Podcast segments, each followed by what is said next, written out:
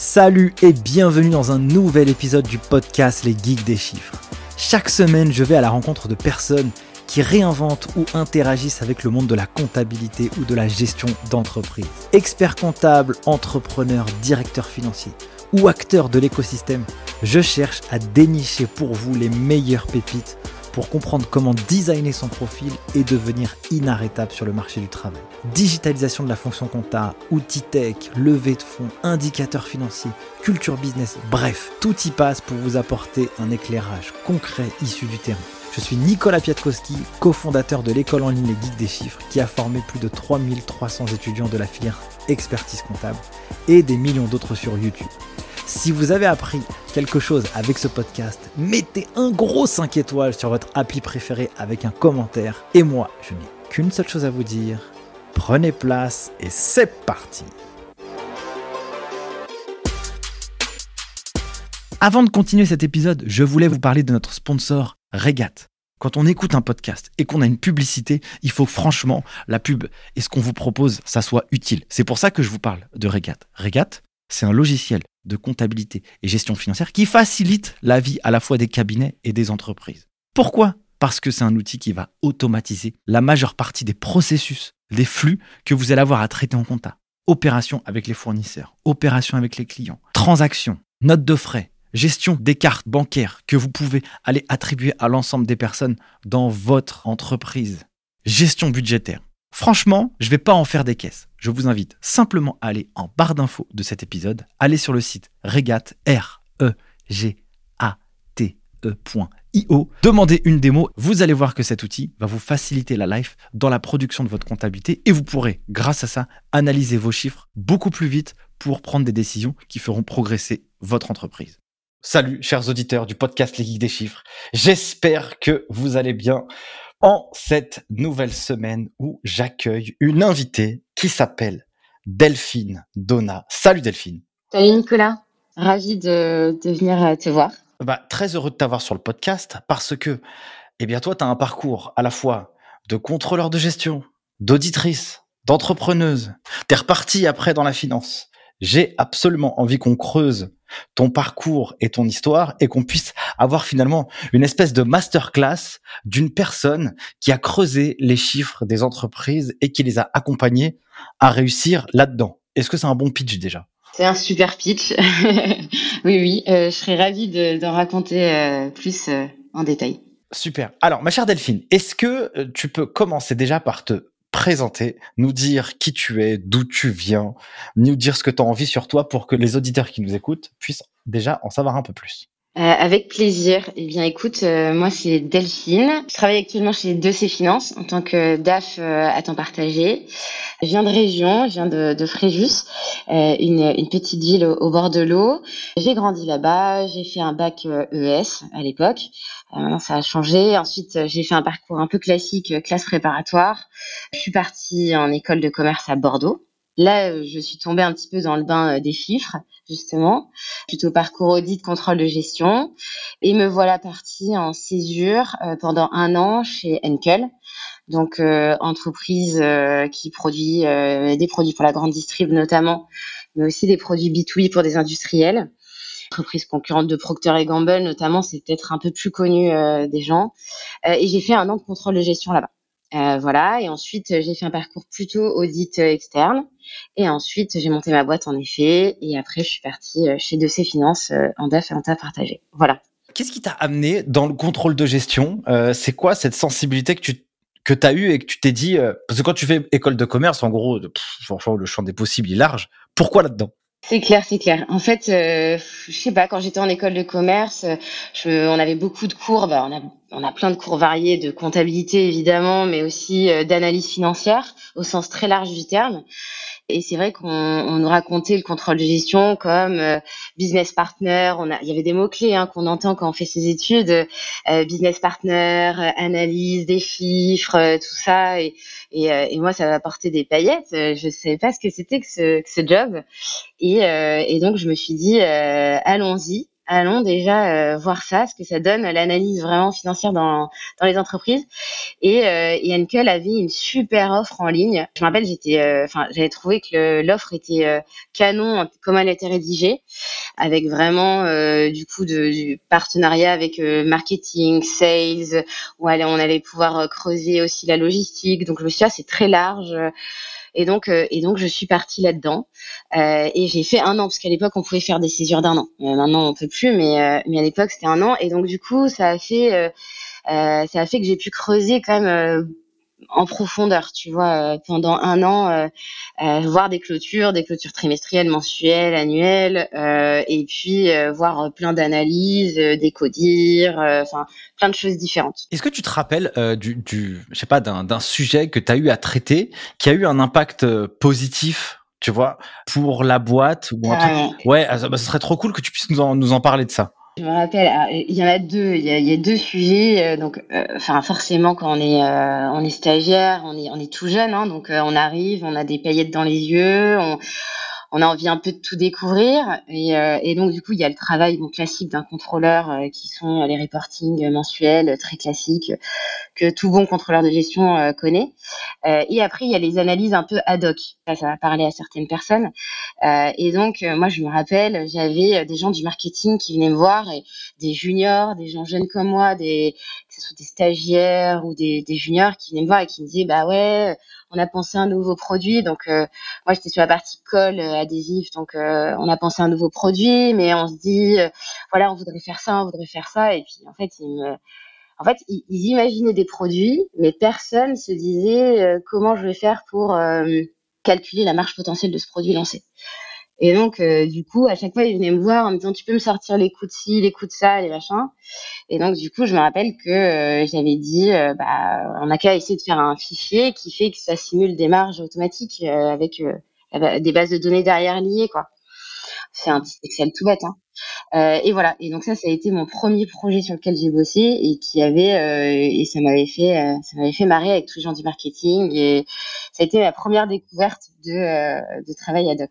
Ce qui est intéressant ici dans ce que tu racontes, c'est que là, il y a une personne qui a des idées plein la tête et qui se disent ouais, on va faire ça, on va révolutionner le monde. Et toi, t'arrives. Oui. Écoute, Coco, attention, il faut gérer la partie chiffrée parce que on va pas avoir que des idées géniales, il faut que ça puisse aussi bah bah, rentrer dans les caisses de l'entreprise et que ça eh puisse euh, euh, générer de la marge. J'imagine bien les coûts de transport, les coûts de pub, euh, les choses, enfin tous les coûts annexes à un lancement de produit. il fallait bien quand même qu'il y ait quelqu'un pour dire bon en fait arrête-toi là, ça sert à rien d'aller plus loin voilà, et surtout que les, enfin, les marketeurs euh, sont, sont là, et heureusement qu'ils sont là, euh, pour justement avoir euh, cette créativité. Et il faut aussi savoir la canaliser. Donc, donc c'était, c'était hyper intéressant.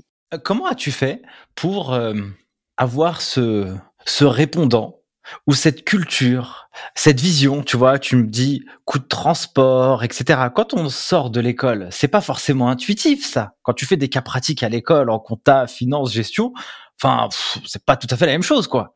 De toute façon, je pense que tout le monde le dira, on apprend sur le terrain, on apprend en faisant, euh, tout le monde, tout le monde dit ça. Après, l'école apporte des bases euh, qui sont nécessaires.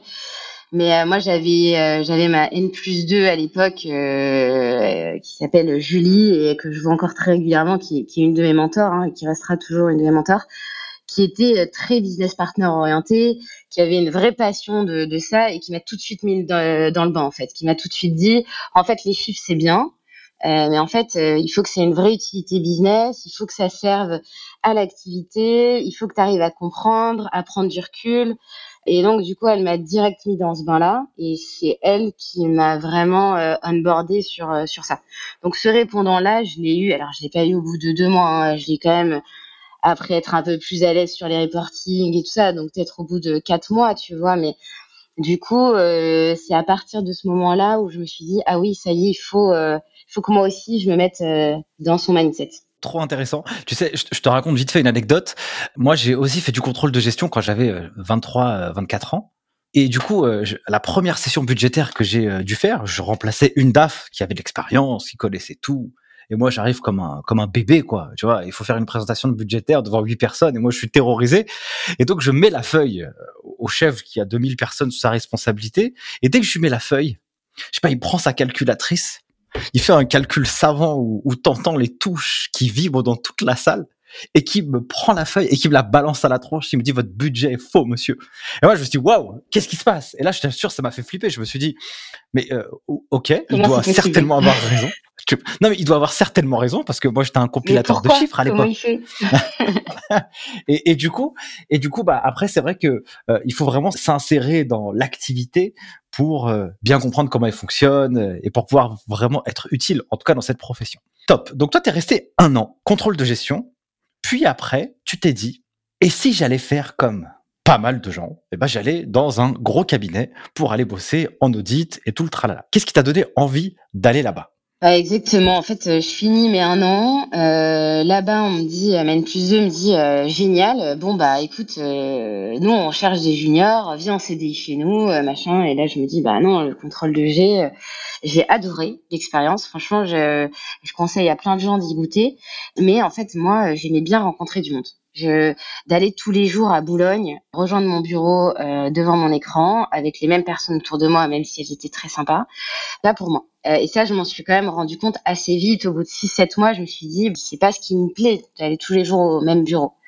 Et donc, je me suis dit, bah, l'audit, pourquoi pas?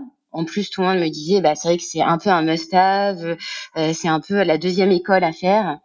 Euh, je pense que ça, il y a plein de gens sur ton podcast qui te qui t'en dit la même chose. Carrément. Euh, et donc me voilà me voilà partie pour un stage de, de fin d'études euh, chez Mazar, parce que ben voilà, je suis peut-être, j'étais peut-être naïve, j'en sais rien, mais c'est vrai que je me suis dit Mazar, oui, il y a un esprit un peu entrepreneurial, français, voilà, et, et, donc me voilà partie à choisir Mazar et, et à partir en audit à Paris en grand compte pour ceux qui connaissent pas, euh, les, cabinets sont euh, grand compte et euh, plutôt mid cap. Et donc moi, j'étais partie dans la section grand compte. Voilà. Ok, et c'était quoi un peu tes missions? Raconte-moi un peu l'envers du décor. quand tu bosses en audit, du coup, bah forcément, tu as des classes aussi à passer. t'es junior et puis après, etc., etc. Qu'est-ce que cette expérience t'a apprise et quelles sont les, je sais pas s'il y a une mission que tu pourrais nous parler qui t'a profondément marqué? En bien ou en mal, ou alors qui t'a fait vraiment progresser, quoi. Ouais, il y a, plein. Franchement, euh, c'est hyper varié. Moi, quand je suis arrivée, je suis arrivée euh, fin décembre, début janvier. Donc, euh, tu vois, le bain direct, quoi, le grand bain, l'audit final. pour ceux qui connaissent, on arrive et puis là, on nous dit bon bah vas-y, vas-y, il faut il faut auditer. Et donc toi, tu te dis bon, qu'est-ce qu'un audit? On va regarder. Évidemment, on a eu un peu euh, on est des formations en école quand même. On part pas de, de, nulle part. On connaît un peu la compta, tout ça, mais, c'est vrai qu'on arrive, on est un petit peu dans le grand bain direct.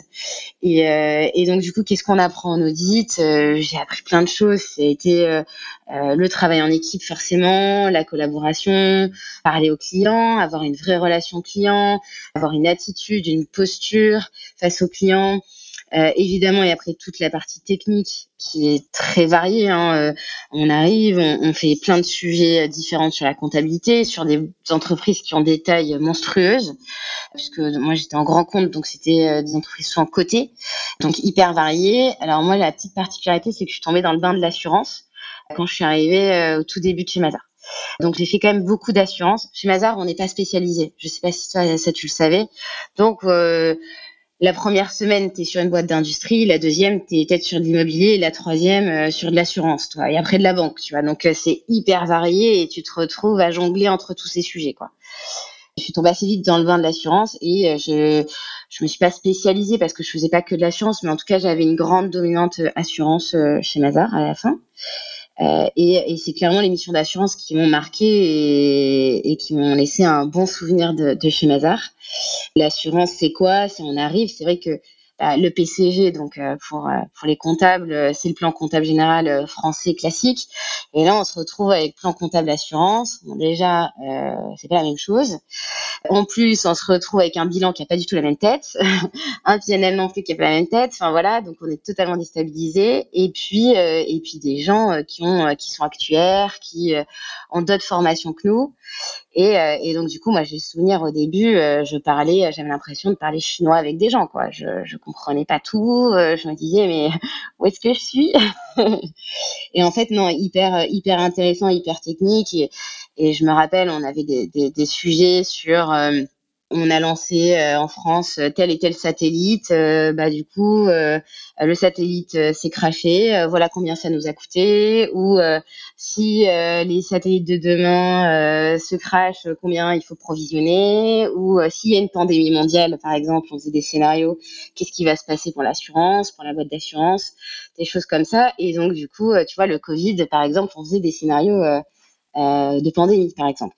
Euh, et, donc, du coup, c'était hyper intéressant.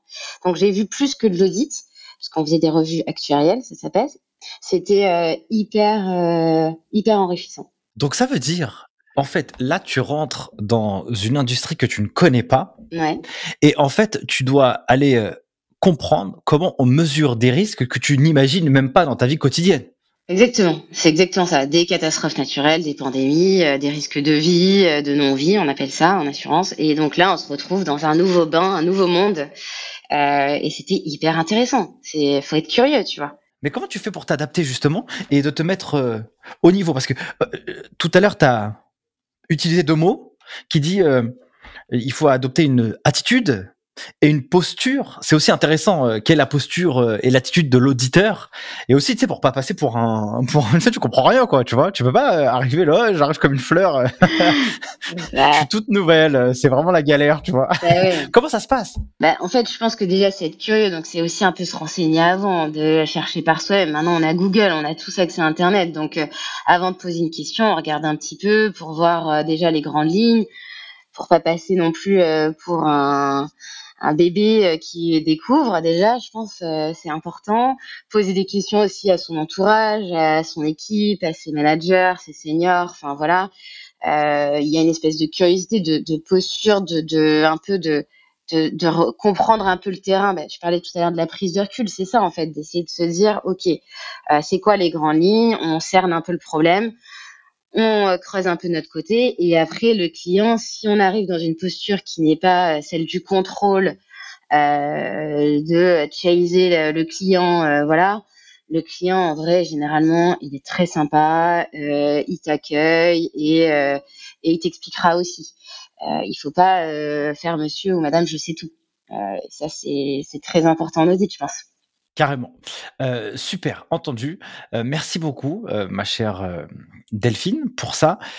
Est-ce que on, aurait un autre autre chose à, traiter là-dessus? Donc, j'ai bien compris que tu as appris sur une industrie particulière, mmh. quelle attitude que tu as adoptée? on dit souvent que l'audit c'est très formateur. Pour quelle raison?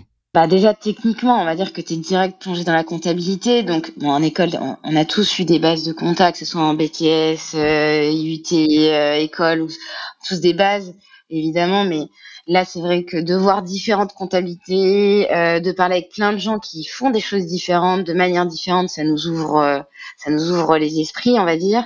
Et puis en fait, on contrôle. Donc euh, de regarder ce que les gens font, bah, c'est plus simple aussi pour apprendre que de faire, euh, j'imagine, dès le départ. Enfin, je ne suis pas expert comptable. Voilà, ça nous donne un peu plus de, vision macro. Donc, je pense, euh, voilà.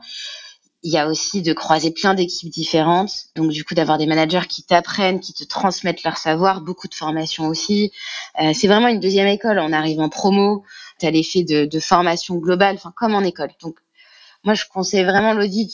Je dirais que c'est une deuxième école pour moi. Et, et je conseille à tous les gens qui hésitent et qui ont envie d'y aller euh, de, foncer. Euh, comme dans un cabinet d'expertise comptable, je pense que c'est pareil. C'est quoi l'intensité du, job que toi, tu as vécu? Je dis pas que c'est une généralité globale, mais que toi, tu as vécu. Alors par contre là-dessus, oui, en effet, grosse intensité, grosse intensité. Tu sais, les missions, elles sont euh, sur une période assez réduite. on arrive un peu en force. parfois, ça dure une semaine, deux semaines. Donc balayer une année en une semaine, en deux semaines, ça peut être vite très intense le rythme, il est quand même assez soutenu. Moi, je suis pas là pour euh, apporter euh, un jugement sur le fait qu'on travaille plus, trop ou pas. Si j'apporterais mon expérience et ma vision perso, bah, de toute façon, euh, des fois, il faut y aller, quoi. Et puis, il faut se, il faut charbonner, et puis c'est la vie. Et puis, c'est aussi comme ça qu'on progresse, qu'on évolue. Tant que c'est pas 365 jours par an, tout le temps, bah, ça va quoi. C'est exactement ça, c'est ce que tu dis en fait, c'est que c'est pas 365 jours par an, tu vois, on a des périodes, c'est-à-dire que le final, il est un peu plus euh, hard parce que forcément, il faut regarder toute l'année et tout ça, et après, il y a d'autres périodes qui sont beaucoup moins intenses et, euh, et où on, euh, on, prend plus le temps, on analyse plus, on, voilà, tu as le période finale, après tu as l'intérim, le bouclage, tu as d'autres périodes qui sont beaucoup plus calmes. Donc ça s'équilibre dans l'année. Par contre, il faut être capable, dans une partie de l'année, de donner plus en intensité. Quoi. Très intéressant. Ça, comment on fait? Et comment toi tu as fait justement pour garder un peu la face, euh, la forme, euh, l'énergie mentale aussi, tu vois, parce que euh, euh, quand tu fais des grosses sessions, bah il faut aussi avoir un moment de soupape. Comment toi t'as fait justement pour assurer un peu ce qu'on appelle, tu sais, dans l'expertise comptable, la période fiscale ouais, Je pense que c'est c'est compliqué. Euh, je vais pas te dire que ça s'est toujours hyper bien passé, hein. ça serait ah mentir. Mais non, je pense bah déjà tu peux aller au sport, ça peut te détendre, tu vois, tu tu souffles euh, tu prends ton temps pour toi. Donc déjà, ça, c'est une chose. Euh, généralement, tu as toujours des amis qui vivent un peu la même chose, bah, surtout dans l'effet de promo en audit. On se serre les coudes, tout le monde se raconte un peu ses galères, donc ça, ça aide aussi. Euh, tes équipes, c'est pareil, tes managers, tes collègues, c'est pareil. Au final, tous, on vit un peu la même chose. Et comme tu dis, tu as les périodes fiscales, tous à notre façon, on vit à des périodes différentes, mais on vit comme ça. Donc, moi, je dirais qu'il y a tout ça. Après, c'est vrai qu'en grandissant, tu vois, euh, maintenant, je prends un peu plus de recul. Et euh, chez 2C, par exemple, chez 2C Finance, on peut avoir aussi des périodes de, de rush. Mais du coup, c'est vrai que maintenant, j'ai un peu plus de recul, tu vois. Euh, j'arrive un peu plus à, à prendre du recul, à souffler, à me dire, bon, en fait, ça, c'est pas forcément grave, ça, c'est pas forcément la priorité, tu vois. Chose que, évidemment, quand j'étais junior, euh, j'avais pas du tout. Ah ouais, tu m'étonnes. Quand on est junior, tout est urgent, tout est important. Il faut qu'on fasse tout vite, tout de suite. Clair, Et maintenant, je Tu prends tout à cœur, tu vois. C'est clair, c'est clair. En tout cas, c'est vrai que moi aussi, je partage ce point de vue. Franchement, l'audit, euh, c'est une école euh, vraiment assez stylée parce que euh, ça te donne une vision assez à 360 sur le sur l'entreprise. C'est très formateur. Après, tu as capitalisé sur cette expérience. Généralement, quand tu vas chercher un autre job, tu es mieux payé, tu es aussi bien demandé sur le marché du travail. Tu, tu crées quand même une étiquette sur ton, sur ton profil. C'est cool. Du coup, euh, après Mazar, tu t'es dit, tiens, euh, si j'allais créer une boîte. Ouais, c'est c'est pas forcément le parcours euh, le plus classique. Là, je, je dévie un peu du parcours classique, on va dire, euh, de jusqu'à présent. Non, c'est c'est pas forcément comme ça que ça que c'est arrivé. C'est on se dit, bah alors moi après pas tout le monde, hein, mais euh, moi pour moi l'audit c'était une étape.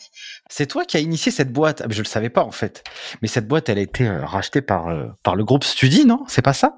Oui, c'est ça, ouais. Ah vas-y, raconte-moi tout alors. Je, je vais pas tout tout te raconter, mais, mais je vais essayer.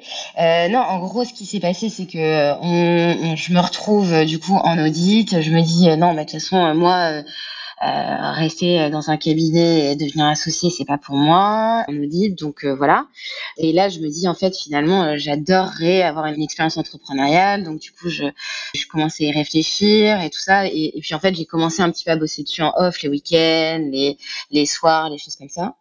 Et à l'époque, j'étais avec avec un avec mon compagnon et, et donc du coup, on s'est lancé dans l'aventure à deux en couple. Et donc voilà, donc on s'est lancé dans cette aventure. On a commencé un petit peu, bah, forcément, on, cherche, on farfouille, euh, voilà. Euh, et puis on s'est lancé euh, là-dedans, dans, plutôt dans le domaine de la santé, donc dans cette entreprise. On avait aussi monté une autre entreprise à côté, rien à voir dans le monde de la food. et puis on a essayé un petit peu tout ça.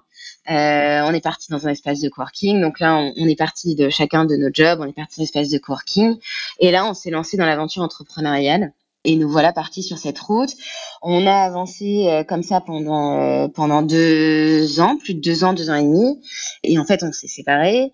Et donc là, on se retrouve. Et moi, je me retrouve à me dire, bah en fait, on se sépare. Donc il faut que je quitte la société parce que bah nos chemins se séparent et on peut pas continuer. Bon, il y a des gens qui arrivent, mais voilà.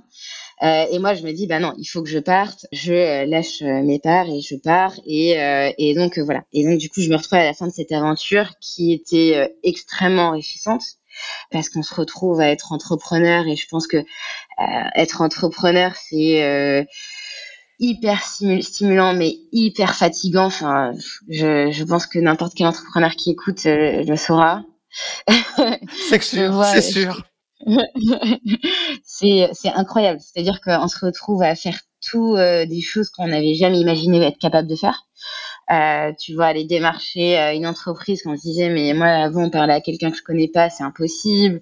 On se retrouve à faire des sites internet, à faire du graphisme, à euh, organiser des événements. moi, j'ai organisé un event avec la mairie de Paris sur le parvis de l'hôtel de ville. Tu vois, tu te retrouves à faire des choses dingues. Et là, tu te dis, mais comment c'est possible? Et, et, voilà. Et donc là, je sors depuis deux ans de ça, deux ans et demi je suis sur les rotules et je sais pas quoi faire, tu vois.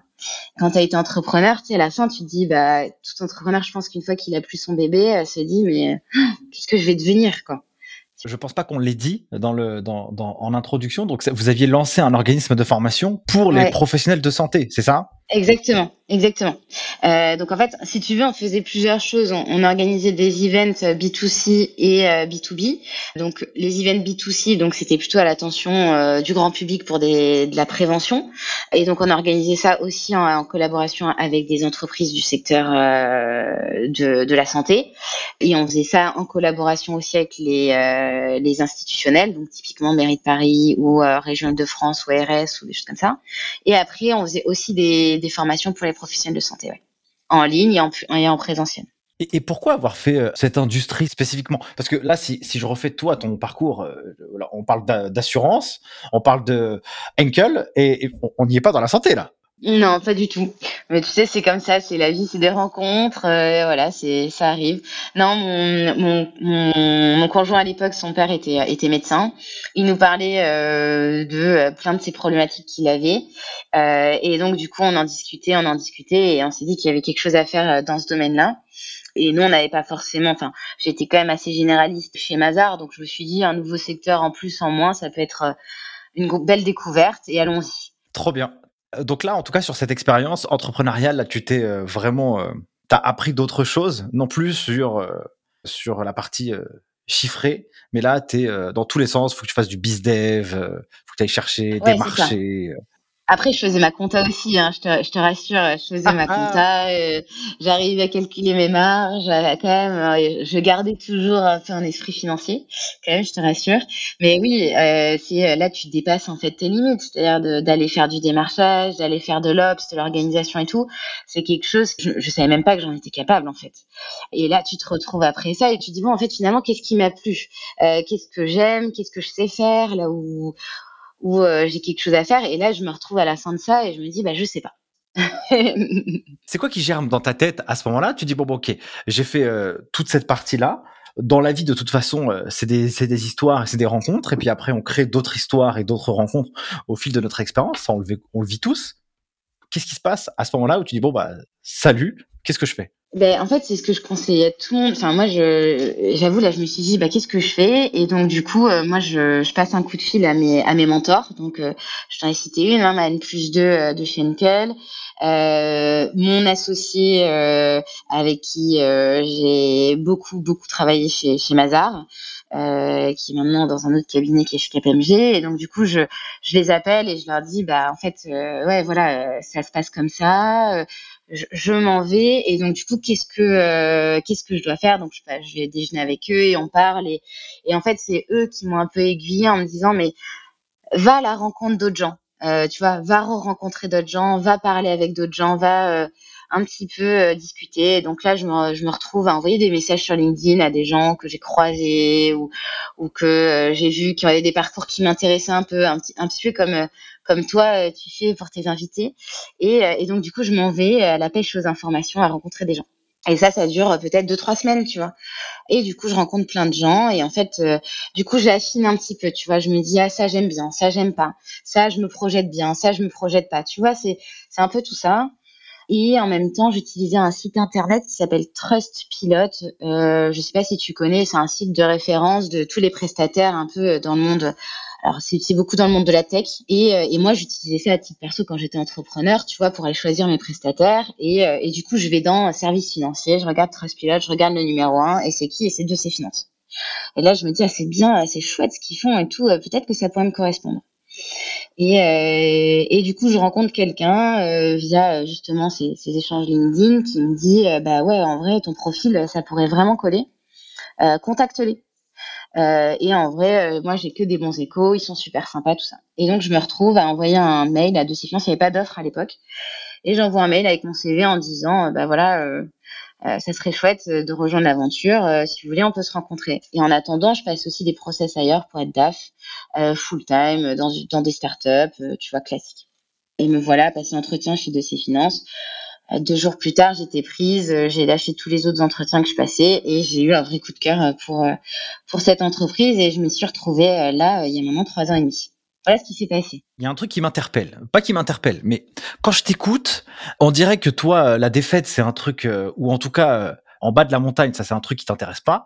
Dès que tu as un truc, bah tu agis directement et tu restes pas dans ton lit euh, euh, en train de te morfondre quoi. Ouais, ça dépend des caractères, ça. Tu vois, oui, c'est c'est mon caractère qui est comme ça. Ouais, je, suis plutôt dans l'action que euh, après et ça me porte préjudice sûrement à, à, dans certains moments, hein, mais mais oui, c'est ce que j'ai fait. Je conseille vraiment en tout cas de d'agir comme ça quand, euh, quand tu te poses des questions. Euh, c'est vrai que d'aller parler aux gens, en tout cas, c'est toujours euh, intéressant pour toi, ton développement. Génial. Je pense que c'est, je pense que c'est super parce que en fait, on minimise à quel point les autres peuvent euh, considérablement nous, nous, nourrir. Alors quand ça va ou quand ça va pas, hein, dans les deux sens. Mais moi, je vois que depuis que je fais, je, fais aussi le, podcast Les Geeks des chiffres, purée, mais c'est une masterclass à chaque fois, quoi. Donc tu vois, là, les, les, les, gens qui écoutent, ils apprennent des trucs, mais moi, moi, j'apprends des trucs, mais de, de, manière incroyable, tu vois. C'est trop bien. Mais tu m'étonnes. Euh, toi, le fait d'avoir euh, été finalement prospecté comme ça sur LinkedIn pour discuter, échanger, ça t'a fait, voilà, ça t'a amené là où tu es aujourd'hui. Donc de ces finances moi, je connaissais pas. J'ai découvert depuis euh, quelques temps pour ouais, j'ai découvert depuis quelques temps parce que euh, Regat est sponsor de notre euh, podcast. Regat, c'est un outil un, logiciel. Je pense que vous connaissez bien parce que j'ai vu votre logo sur le site de Regat. Et donc je me dis qui sont qui sont-ils eux? On connaît très bien Regat. Voilà. Et donc bah, j'ai commencé à regarder. C'est comme ça que j'ai commencé à découvrir. Je me dis mais ils sont ils ont l'air pas mal eux, tu vois. Et donc c'est aussi ça qui m'a qui m'a aussi euh, impulsé sur le fait que quand j'ai vu ton parcours, j'ai vu de ah, je me dis c'est intéressant. Allez, hop, je t'invite. Donc qu'est-ce que fait de ces finances? Est-ce que tu peux le pitcher et euh, nous expliquer euh, ce que tu fais aujourd'hui et comment tu as évolué au sein de cette boîte? Carrément. Alors en fait, de ces finances, nous on a deux activités. On a une activité qui est euh, transaction service, donc due diligence. Donc qu'est-ce que c'est comme activité? C'est en fait des fonds d'investissement. Alors la plupart du temps, on, fait des levées de fonds, donc c'est des fonds d'investissement qui veulent investir dans des startups. Et lorsqu'elles font l'investissement, une fois qu'elles ont signé euh, euh, une LOI et qu'elles veulent justement aller plus loin, elles font des audits, donc ça s'appelle une due diligence, et elles vérifient que ce que raconte l'entrepreneur et euh, les comptes de l'entreprise sont bien en lien avec euh, le deck, avec ce qu'on raconte, avec le BP, et voilà. Et donc du coup ça, c'est la partie transaction service. Et après on a une autre partie qui est la partie direction financière, à temps partagé ou de transition. Et donc là on, on se retrouve un pôle de DAF, donc on n'est que des gens avec un, certain background derrière, donc on n'a pas de, personnes juniors euh, qui vont justement soit dans des entreprises qui sont, on va dire, naissantes et donc elles n'ont pas encore un besoin de DAF à temps plein, ou alors elles ont un DAF mais qui part ou qui part en congé mat, en congé pat, euh, en arrêt maladie, ou qui démissionne, ou qui voilà. Euh, et là, elles ont besoin d'un remplacement temporaire en attendant de recruter quelqu'un. Donc ça, euh, voilà, c'est nos deux activités principales. Après, on a développé euh, d'autres sociétés annexes de ces finances qui évoluent aussi dans le même écosystème. On fait, euh, par exemple, la DRH à temps partagé, mais on fait également du financement de l'innovation, donc avec les sociétés qui s'appellent HR4 Team et R4 Innov. Voilà, donc on développe petit à petit aussi d'autres activités à côté, mais ça n'a pas le nom de ces finances, donc les gens n'ont pas encore forcément en tête toutes ces sociétés qui gravitent dans le groupe toi, quel est ton job actuel? À quoi ressemble ta responsabilité Ce sur quoi tu travailles? Alors moi, je travaille. Donc, on, sépare vraiment les deux les deux activités.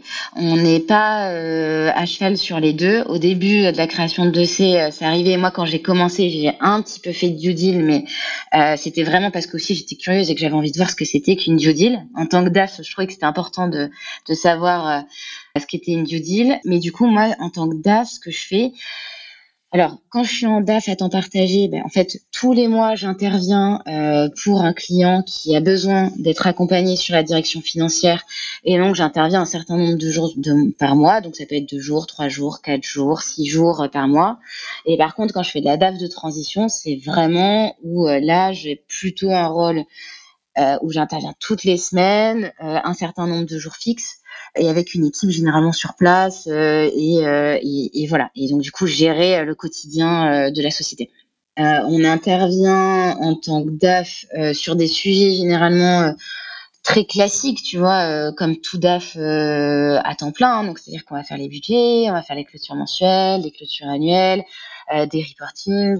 Après, on peut aussi accompagner pour des opérations de capital, donc levée de fonds, cession, fusion, euh, vente. Ça peut être, euh, ça peut être plein d'opérations qui puissent arriver dans le monde d'une entreprise classique. Et donc voilà, mon job, euh, c'est ça, c'est d'accompagner toutes ces entreprises. Et globalement, quelles sont les typologies de boîtes que vous accompagnez le plus? Tu vois, c'est quoi un peu le visage du client type pour qu'on puisse un peu visualiser? Ouais, carrément. Alors en fait, euh, on fait beaucoup de startups, on fait beaucoup du monde de la tech. Ça a été, on va dire, euh, nos euh, nos premiers pas là-dedans. Tu vois, on a commencé avec des boîtes qui qui ont été les premières du monde de la tech. Tu vois, on a commencé par des boîtes type Doctolib, tout ça dès le début quand elles étaient encore bébés et pas quand elles faisaient déjà le Covid et tout ça comme on connaît. On a commencé par ça, donc c'est un peu notre ADN. Je pense qu'on est très branché tech. Après, on fait pas que ça non plus. On a des gens qui font des PME, euh, qui font euh, des sociétés, euh, des franchisés, du monde de la restauration, de l'hôtellerie, des choses comme ça. Donc, on a aussi d'autres types d'entreprises. en termes de taille, on est plutôt quand même sur des entreprises. on n'est pas sur des boîtes du CAC 40, ça c'est sûr. C'est c'est pas le, le dit rencontre comme on parlait tout à l'heure.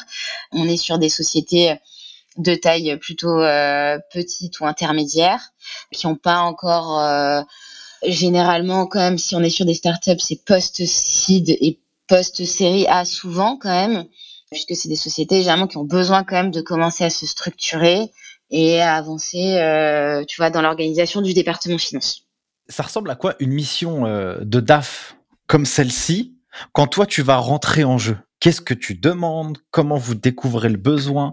Est-ce que tu peux faire un, cheminement de A à Z d'une mission? Et comment toi tu interviens et quelle valeur tu apportes à l'entreprise? Alors, je, je vais t'en dire une, mais c'est vrai qu'il y a autant de missions que de... Enfin, on s'ennuie pas hein, chez DC Finance.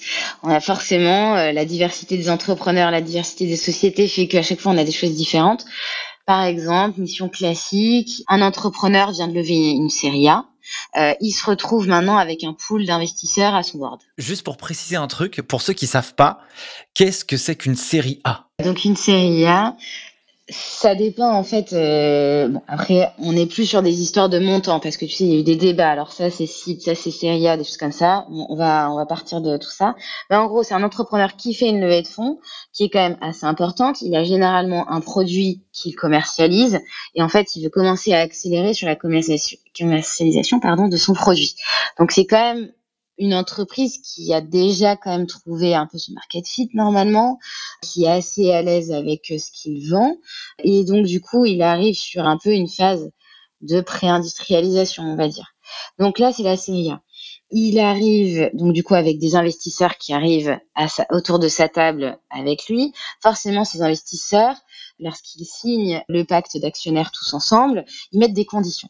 Et généralement, dans ces conditions, il y a euh, fournir des reportings réguliers, trimestriels souvent.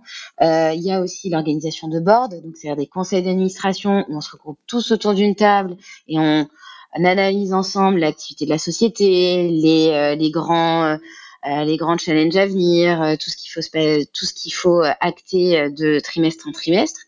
Et ça, en fait, l'entrepreneur, il se dit oulala, là là, ça va me prendre beaucoup de temps. Euh, moi, j'ai plein de choses à faire à côté. Euh, c'est un moment, comme on dit, d'industrialisation, de business. Ouais.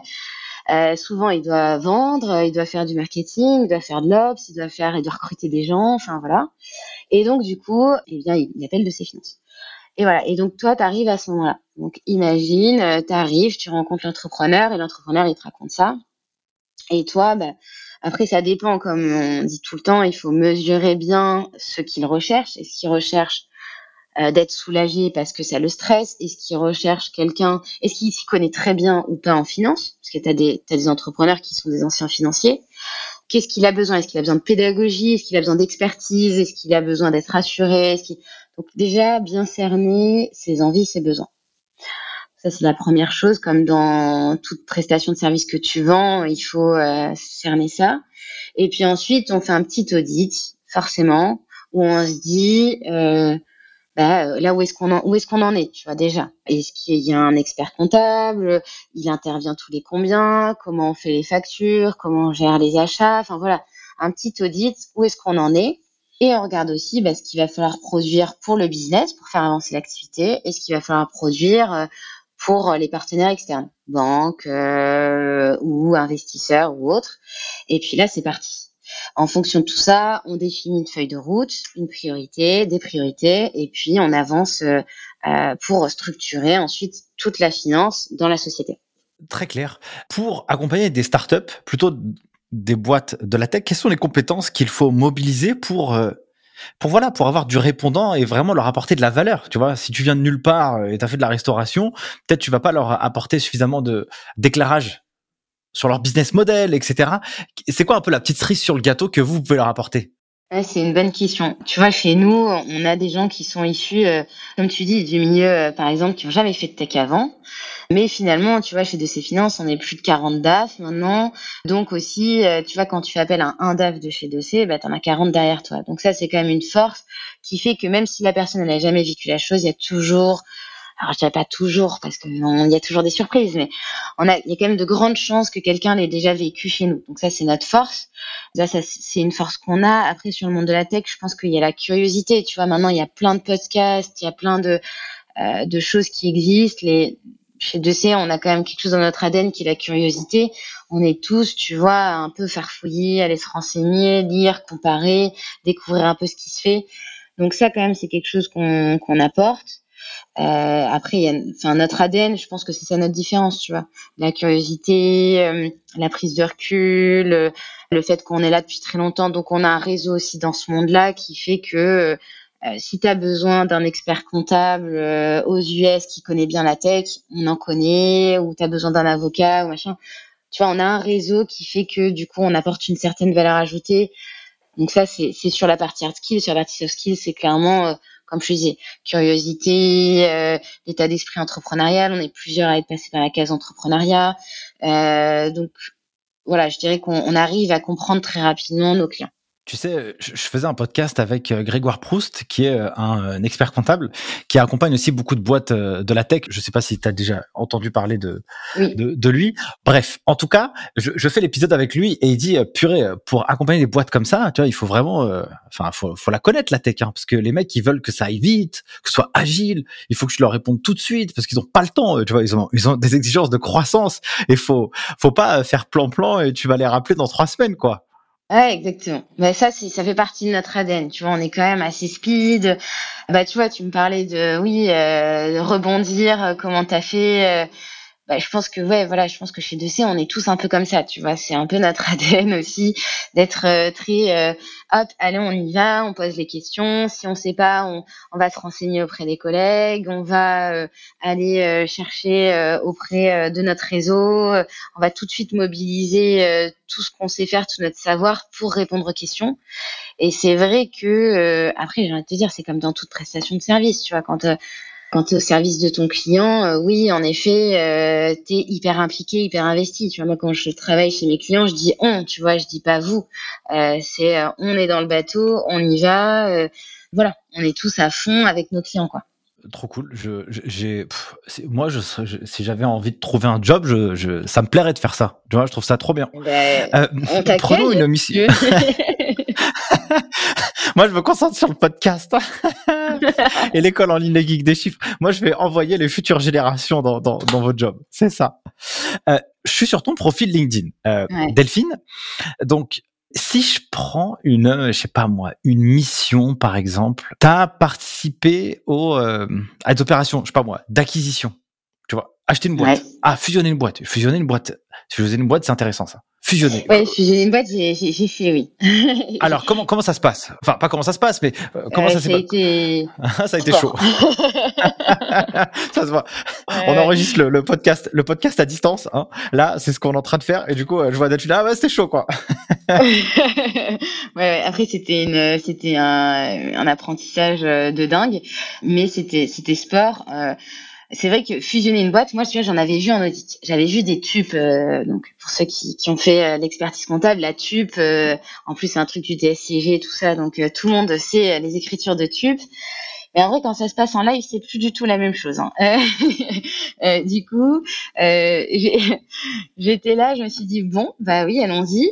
et donc là, je me suis retrouvée à vraiment, en fait, en fait, tu te retrouves sur à faire et du chef de projet, puisque du coup, faire une tube, tu as des contraintes qui sont, euh, enfin, une fusion, tu as des contraintes qui sont et réglementaires et légales et fiscales euh, et comptables et en même temps des actionnaires avec des échanges de titres, des histoires de valorisation, euh, des levées en plus qui étaient concomitantes puisque forcément ils levaient de l'argent, ils fusionnaient et après il fallait tout mettre en chef d'orchestre pour après sortir forcément des chiffres fusionnés, rétro-pédaler sur le passé.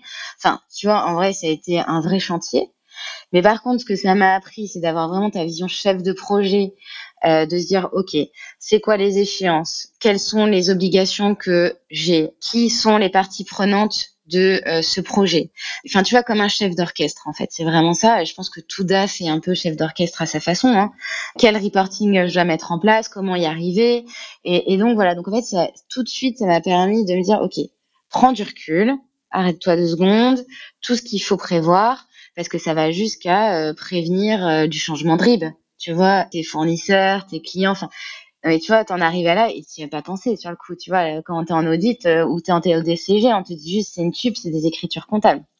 Donc voilà, donc c'était tout ça, c'était hyper intéressant, mais bah, c'est toujours le challenge quand c'est nouveau et bah, on apprend un peu dans la douleur, c'est normal. Je recommande à tout le monde de faire des fusions.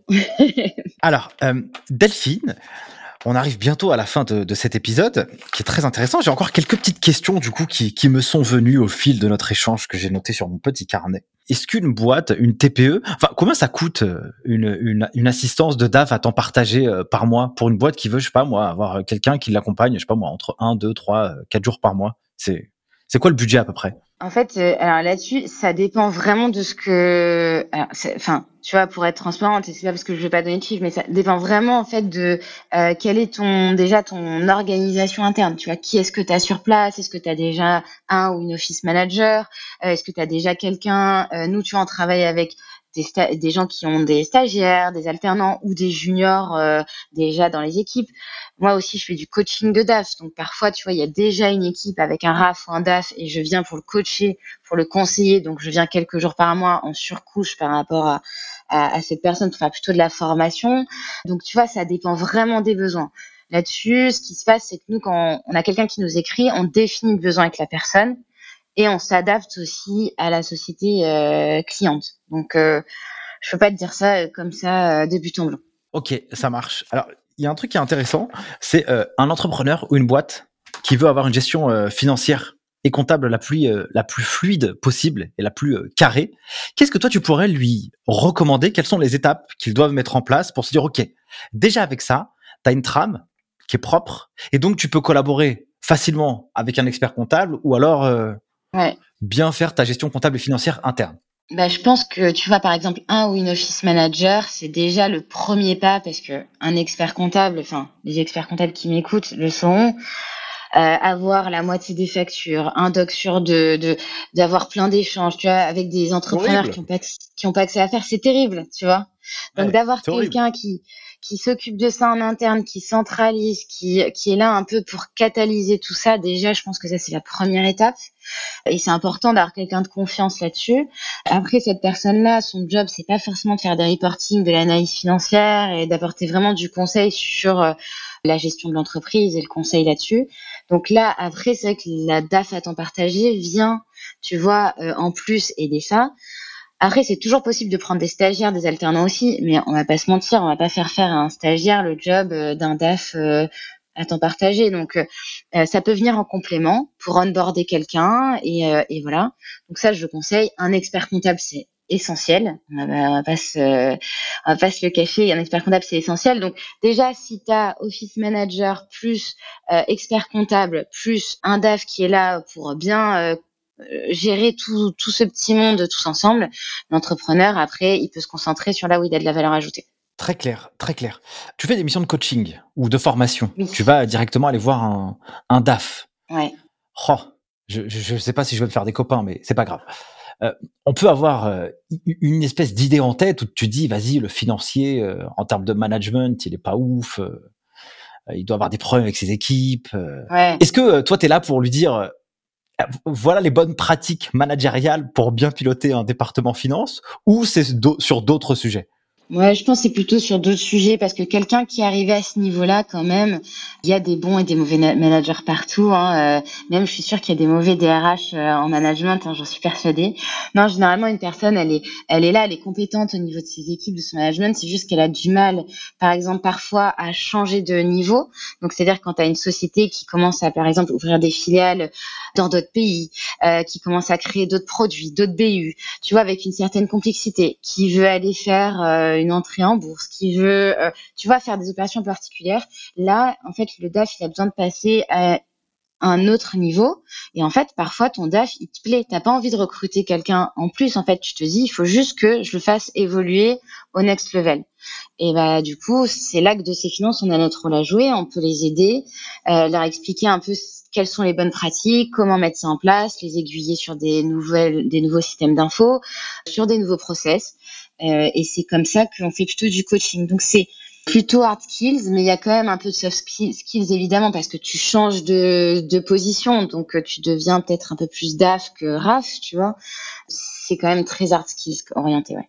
Dans le job de DAF à temps partagé, tu vois, j'imagine dans mon esprit que euh, ce métier il va se développer de plus en plus, qu'il a de beaux jours devant lui, car car car dans la comptabilité, on sait bien qu'il y a une espèce de petite révolution qui s'approche, qui est la facture électronique. Et donc, euh, les chers amis experts comptables, bah, il faut qu'ils fassent autre chose, tu vois, que de la compta. Et donc, forcément, ils vont se diriger vers euh, du DAF à temps partagé. Donc là, il va y avoir une nouvelle concurrence qui va rentrer en, ligne de mire pour euh, de ces finances et tous vos petits camarades qui bossent aussi sur cette Exactement. partie-là. Comment toi, tu vois un peu l'avenir? Comment tu vois un peu les choses? Ouais, je, je, vois ce que tu dis avec la facturation électronique et tout ça. Bah, je pense qu'en fait, il y a, a d'autres choses. Alors que oui, l'expertise comptable va, comme tu dis, euh, disparaître, la, la petite main qui saisit, euh, tout ça. C'est juste que leur métier va se transformer, mais ils ont quand même une certaine valeur ajoutée à apporter. Sans parler de DAF, tu vois, d'accompagnement, plus de position de M&A, de, de, de grosses opérations et tout. Dans le courant, quand même, la comptabilité, c'est pas juste de la saisie, tu vois. Moi, euh, je travaille avec des experts comptables qui sont très bons, euh, et qui en fait on se marche pas dessus, tu vois. Et ils font pas de la saisie, tu vois. L'expert comptable, je lui parle, lui il a des notions très comptables, très normes, et il va m'accompagner moi en tant que DAF sur la partie normée, et c'est son job, et voilà.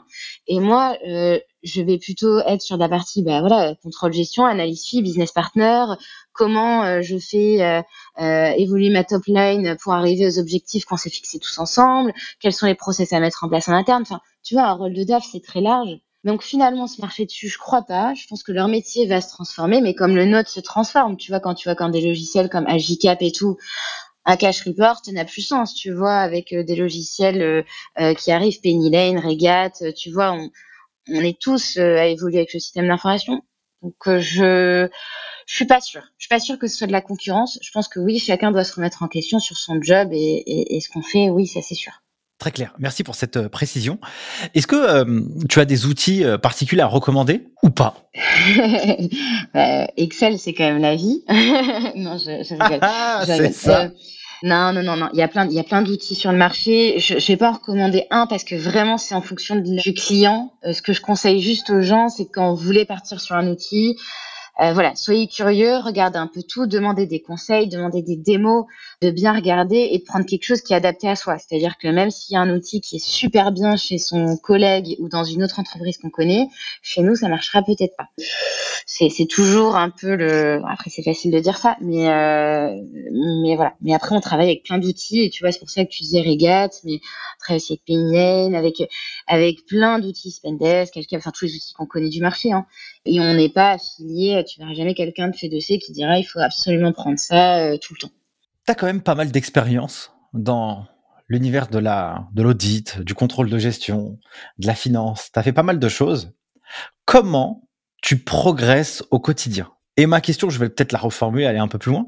Quelles sont les ressources que tu as qui te permettent de progresser? Tu vois, des podcasts, des chaînes YouTube, des blogs, des, des, des, des gens que tu suis. C'est quoi un peu ta source de progression pour être toujours au niveau dans ton job? Euh, c'est une bonne question. Euh, bah, déjà, nous, on a de la chance De ces finances parce qu'on est beaucoup, tu vois, comme je te disais. Donc, euh, euh on est tout le temps en train de s'enrichir mutuellement euh, au déj, au bureau. donc, on a aussi Slack, donc on s'échange. On a toujours des questions à se poser. On a des formations aussi ensemble, des share and learn, tu vois, des sessions de, de partage et d'apprentissage. Donc déjà ça c'est ma première source clairement. Euh, on a cette chance là et c'est vrai que c'est une grosse chance par rapport à être DAF full time tout seul dans une entreprise. Ensuite vraiment les podcasts, ben voilà je te connaissais euh, avant que tu m'écrives et, j'étais déjà une, une auditrice de ton podcast donc euh, des podcasts très variés et je conseille vraiment aux DAF d'écouter des podcasts aussi euh, non financiers euh, pour vraiment comprendre tu vois des enjeux euh, de vente. Tu vois, en ce moment, il y a des gros sujets sur, euh, je sais pas moi, le coût d'acquisition, euh, sur d'aller faire de l'inbound ou de l'outbound, quelles sont des techniques de vente, tu vois, des, choses un peu diverses parce que finalement, quand tu es DAF, tu vas parler avec des, des autres équipes qui ont ces, ces sujets-là. Donc, il vaut mieux être au courant quand même pour, pour du coup mieux saisir les problématiques et les enjeux. Et ensuite, les blogs, je pense que sur Internet, euh, maintenant, toutes les, justement, tous les logiciels software font des blogs. Il faut aller se balader dessus, il faut aller regarder. Il y a, du bon, il y a du moins bon. Hein. Euh, euh, enfin voilà, il faut, il faut trier. Mais en tout cas, j'invite les gens à être très curieux là-dessus et, et à regarder tout ça. Super, entendu.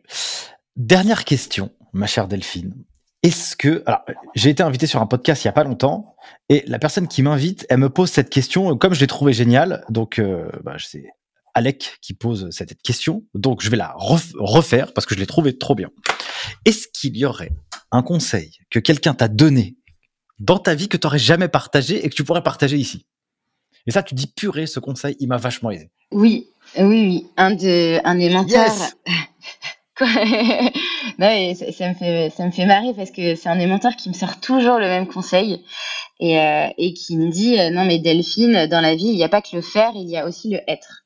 Et c'est important euh d'avoir les deux et donc du coup, euh, c'est vrai que quand on est jeune, tu vois, euh, euh mon mentor a 45 ans, tu vois, euh, et, et, quand on est jeune, tu vois, on est c'est vrai qu'on a toujours tendance à être très dans le faire, tu vois, techniquement, tu en parler, l'audit, la technique, choses comme ça, mais en fait, c'est aussi le être qui est très important et de savoir être à l'écoute, souriant, tout ce être, cette posture, bah voilà, on en parlait dès le début, euh, et je pense que ça, il faut très vite l'avoir en tête pour euh, bien essayer d'avoir un équilibre entre le faire et le être. C'est trop bien. Moi, ça me parle très très bien. Je trouve ça euh, génial. Tu as raison. un, manager m'a dit à l'époque quand j'ai démarré ma carrière, il me dit alors ça va le, management de l'équipe? Tu sais, moi j'étais là, j'avais 23 ans. C'est la première fois que je prends un service comptable et financier sous ma responsabilité. J'ai quatre personnes à manager et puis ils sont tous plus vieux que moi. Puis moi j'ai super peur en fait, hein, en réalité. Hein, tu vois.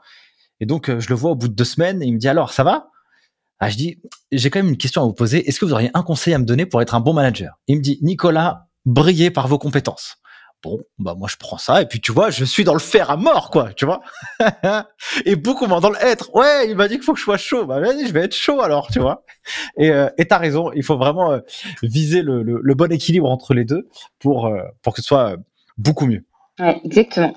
Très cool. Merci Delphine pour cet échange. C'était un véritable plaisir pour moi d'enregistrer de, avec toi. Si les gens veulent te retrouver, t'écrire, t'envoyer un petit message de la part des geeks des chiffres, où est-ce qu'ils peuvent le faire? Eh ben, écoute, déjà merci à toi. C'était aussi un vrai plaisir d'échanger avec toi. On, a bien rigolé et, c'était euh, hyper intéressant. Euh, eh bien, écoute, ils peuvent me contacter sur LinkedIn. Tu vois, tu m'as écrit, j'ai répondu. Donc, tu es la preuve vivante que je réponds. Donc, ils peuvent m'écrire sur LinkedIn. Il euh, n'y a aucun problème. Je serai heureuse d'échanger avec ces gens-là.